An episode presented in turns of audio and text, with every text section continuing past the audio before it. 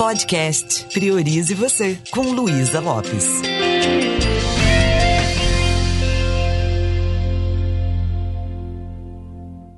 Olá, que bom ter você aqui comigo. Nós estamos falando sobre emoções substitutas. E dentre todas essas que nós falamos, tem uma outra que eu gostaria de abordar agora, que é sobre o ciúme.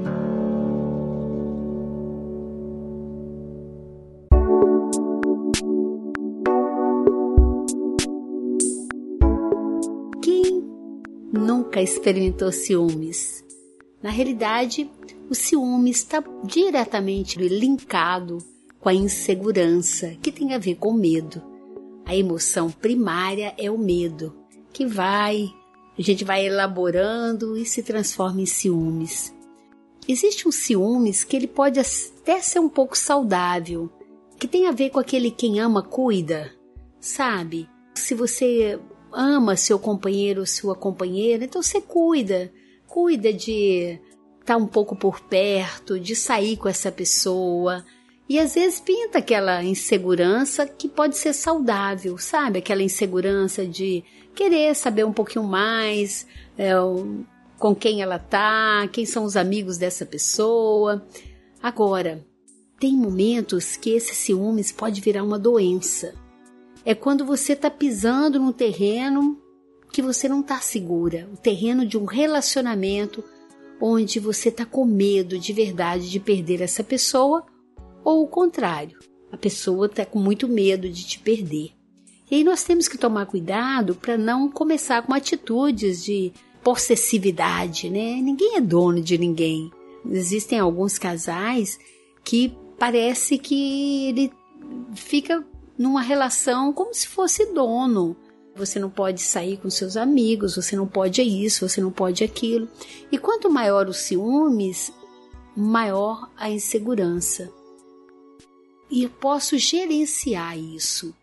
Primeiro, se uma pessoa está com muito ciúme de mim, imagina o amor da minha vida que está comigo há mais de 40 anos, de repente eu sinto que ele está com ciúmes pelos comentários, pelo jeito que ele está falando.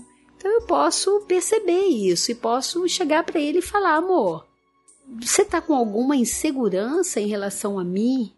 Ou eu não preciso falar isso, eu posso simplesmente dar mais segurança para ele. O que é dar mais segurança? É falar onde eu estou, com quem eu estou, levá-lo comigo em alguns lugares, né, e vice-versa. Porque quando a gente se relaciona com uma pessoa, nós levamos uma versão de nós para se relacionar e recebemos do outro também uma versão dele. Então, essa nossa versão tem que ter um pouco de flexibilidade. Em algumas situações, nós vamos ceder um pouquinho para fazer companhia para o outro e vice-versa. Quando a gente deixa de nutrir essa relação, é como se nós estivéssemos juntos, mas sentindo solidão.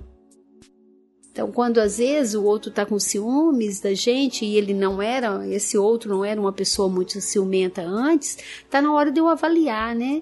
O que, que eu estou mudando no meu comportamento que estou deixando o outro inseguro? O que, que eu poderia fazer para ele se sentir mais seguro? Só que muitas vezes nós não aprendemos a falar do que nós sentimos. A pessoa não fala que está insegura na relação, ela tem uma crise de ciúmes, grita, briga, critica. Né? Você vai sair com essa roupa? Ah, você está chegando agora. E aí a gente aprende através dessa busca do autoconhecimento, a perceber nossos padrões de comportamento e ter comportamentos que dê condição ao outro de também se perceber sem acusação. Quando você fala sobre o que sente, você não está acusando nem machucando. Veja como uma criança fala. Quando uma criança está com ciúme ou está insegura, ela avança, né? Quando a criança é pequenininha. Eu tô com, com uma netinha, né, de um ano e dois meses. Se eu pego uma outra criança e ela quer ficar no meu colo, se eu tiro ela do colo para ficar com outra criança, ela fica com raiva mesmo. E ela demonstra isso. Nós adultos não fazemos isso. A gente tem vontade de avançar na pessoa, de... mas muitas vezes também nós não estamos proporcionando uma companhia para o outro agradável. Por exemplo, a gente reclama que o, o marido fica muito com o colega, com os amigos, mas os amigos fazem coisas que ele gosta de fazer e nós às vezes não gostamos de acompanhar. E aí vai gerando essa coisa de a gente ficar com, essa, com esse julgamento, com ciúmes e tudo. É necessário construir uma relação de confiança. Construir uma relação de confiança significa, primeiro, eu aprender a ter mais autoconfiança no relacionamento. Quanto maior minha insegurança, maior vai ser meus ciúmes. E como é que eu posso ser uma pessoa segura? Eu ter uma vida é, em que eu possa me bancar e eu não ter uma dependência emocional. Eu ser, um, eu ser uma pessoa independente em alguns aspectos, mas que eu também saiba nutrir a relação, crie um tempo para o outro. Eu estou falando um pouquinho assim sobre o ciúme no relacionamento, mas existe ciúme entre irmãos, Sabe aquela historinha que uh, quando criança a mãe protegia mais um do que outro e até hoje a pessoa é adulta e ainda está falando que sofreu muito porque foi houve discriminação porque a mãe não amou. Isso é ciúmes e isso vai virando o que nós falamos anteriormente, virando mágoa e ressentimento. Então tá tudo bem, vá aprender a se amar, vai vai nutrir esse sentimento de amor próprio para que você não crie essa dependência emocional, para que o ciúmes não seja tão alarmante, para que o ciúmes seja apenas um cuidado na relação, um cuidado com o outro. Às vezes acontece no ambiente de trabalho, sabe? Aquela pessoa fica lá se comparando com o outro, o outro tem promoção, ela não tem, então ela já se acha menor. A pessoa ciumenta ela tem muita facilidade em entrar no papel de vítima porque ela se acha que ela está sendo trocada o tempo todo, o tempo todo ela está se achando menor. E é legal você olhar para isso e ver que de repente esse comportamento não combina muito com você. Todas as vezes que você estiver experimentando muito ciúmes, é um sinal que sua autoestima está muito frágil. E aí o convite é vai aprender a fazer coisas que você ama, vai fazer companhia para você mesmo. Depois a gente vai gravar um, um áudio só sobre autoestima Quanto mais você aprende a, a se amar, mais você vai se sentir insegura na relação. E claro, aprendendo a se amar, você vai aprender também a amar e respeitar mais o outro. E às vezes a gente vê uma coisa que eu vi recentemente, fiquei muito assustada. A mãe ter ciúme do marido com a filha. Né? A filha é pequenininha, e os pais hoje são muito cuidadosos e amorosos, pelo menos os que eu conheço, tratam as crianças com muito amor e carinho, e a esposa com ciúmes, a ponto de falar: a gente não tem mais tempo para nós dois, porque você só fica com a nossa filha, só que essa filhinha tem apenas dois aninhos. Ou seja, será que eu não estou precisando de amadurecer um pouco? E falar que bom que eu tenho um companheiro que também é pai, sabe? Que tá dando toda atenção e, afeto e acolhendo essa, essa minha filha também. Então, às vezes, tem coisas que são. Eu posso falar que é imaturidade e tá na hora da gente adultecer.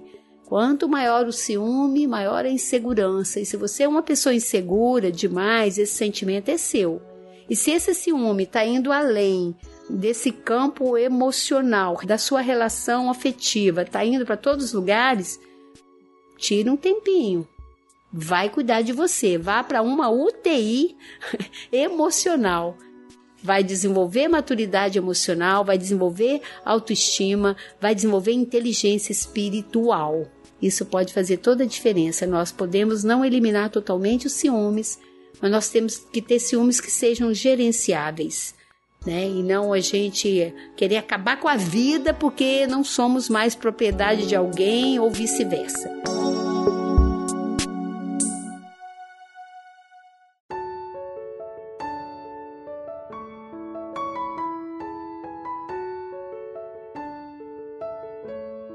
Eu espero que esse papo esteja sendo útil para você.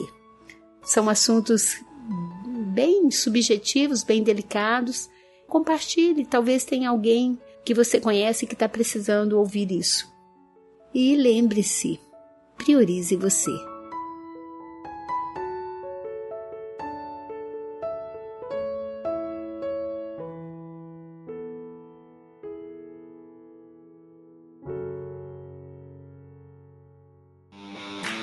Esse programa foi produzido e editado por Na Trilha, podcast Transmídia.